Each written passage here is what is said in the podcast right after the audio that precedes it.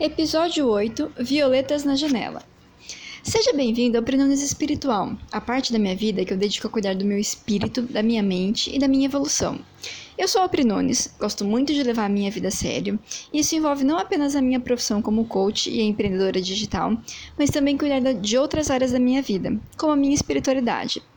Só que eu não gosto de fazer isso apenas para mim, não. E é por isso que eu criei esse projeto, o Prenones Espiritual, para dividir com você os meus aprendizados e a minha evolução dentro da doutrina espírita. Aqui você vai encontrar as principais sacadas que eu tive ao ler livros espíritas, e nesse episódio número 8 eu vou falar para você sobre o livro Violetas na Janela. Esse é um livro escrito pelo espírito Patrícia, psicografado por Vera Lúcio de Carvalho, que é a tia dela enquanto ela estava encarnada. Este é o primeiro de uma série de quatro livros e me encantou demais a narrativa, que acontece após a desencarnação da jovem Patrícia, de 19 anos, bastante evoluída espiritualmente. O meu objetivo aqui não é fazer um resumo completo do livro, porque isso você encontra fácil na internet. E eu também quero que você se desperte a curiosidade para ler esse livro. O meu objetivo é falar dos ensinamentos que eu tive ao ler o livro.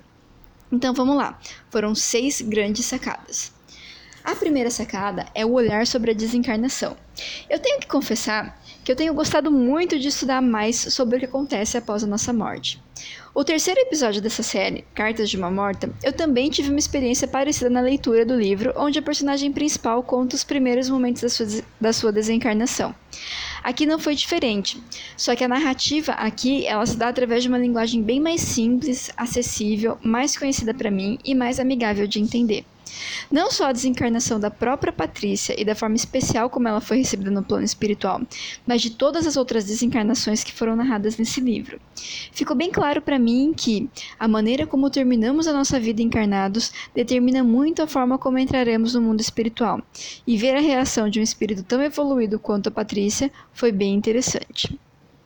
A segunda grande sacada diz respeito ao auxílio de quem fica quando a gente desencarna.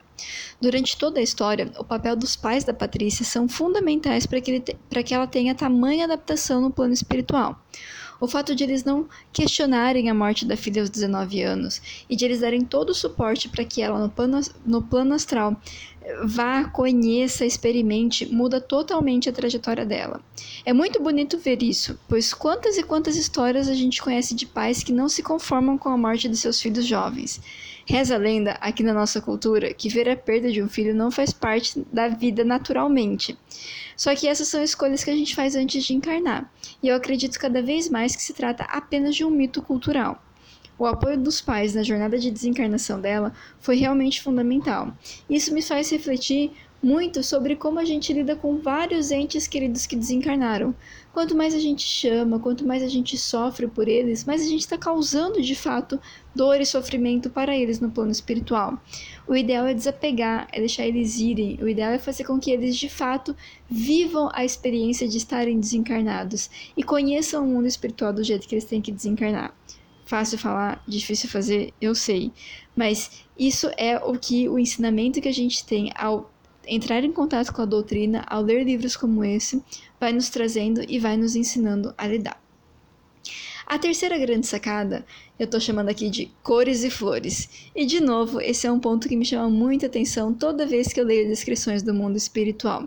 Já não é a primeira vez que essa é uma sacada que me vem ao ler livros. São cores que não existem na Terra, são belezas que não podem ser narradas, pois no nosso conhecimento atual a gente nem consegue entender do que se trata.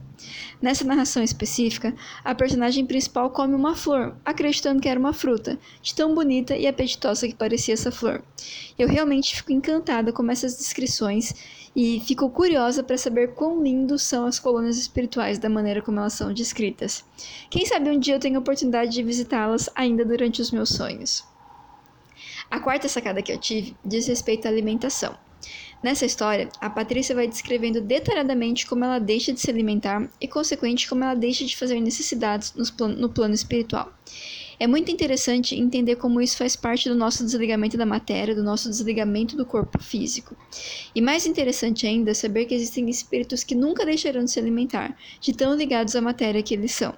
É uma grande reflexão de desapego do que temos hoje na nossa vida de encarnados. É uma grande reflexão que eu levo, que eu levei desse livro, da maneira como a gente realmente desapega de tudo, tudo, tudo, tudo, e que a gente tem que se permitir experimentar o que é novo no mundo espiritual. A quinta grande sacada diz respeito a volitar. Volitar, ou seja, voar com o perispírito. Algo que deve muito legal de ser feito depois de desencarnado. E eu não sabia que existe curso para você aprender a fazer isso corretamente com o propósito correto quando a gente desencarna. Achei o máximo essa expressão volitar e sinto que, não necessariamente exatamente da maneira como isso acontece quando desencarnado, eu faço isso muitas noites durante o meu sono. E achei o máximo também entender e saber que existe muita questão de estudar no plano espiritual. E essa é a minha sexta e última sacada desse livro. Eterna Aprendiz eterna aprendiz. Esse é um termo que eu tenho usado muito na minha vida hoje e eu acabei descobrindo que isso é ainda mais intenso no plano espiritual. Estudar sempre. Existem escolas no plano espiritual, existem cursos que você faz de todas as matérias que você pode imaginar. Existem colônias específicas para estudar. Então, estudar é uma coisa que quem gosta de fazer encarnado com certeza vai gostar de fazer desencarnado. E quem não gosta, vice-versa. Mas para a gente conseguir evoluir, para a gente conseguir ser pessoas melhores nessa encarnação, para a gente conseguir ser espíritos melhores quando desencarnados, a gente passa pela sede de estudar, pela sede de querer conhecer, pela curiosidade de querer entender como as coisas funcionam. E a Patrícia narra muito bem essa jornada estudantil dela na vida espiritual e eu gostei muito de conseguir entender e, enfim, conhecer melhor esse lado do plano espiritual. Bem, esse foi o oitavo episódio do resumo de livros espíritas desse meu projeto, o Prenunes Espiritual. Eu espero que meus aprendizados possam ser úteis para sua vida também. Se você gostou desse episódio, deixe um comentário aqui pelo canal que você está escutando. Sua opinião, sugestão e feedback são muito importantes para que eu possa melhorar cada vez mais esse projeto. E se você quiser ouvir todos os episódios, visite prinunes.com.br e tenha acesso a todos eles. Eu desejo que você tenha um dia iluminado e com muita evolução. Bora levar a sua vida a sério também?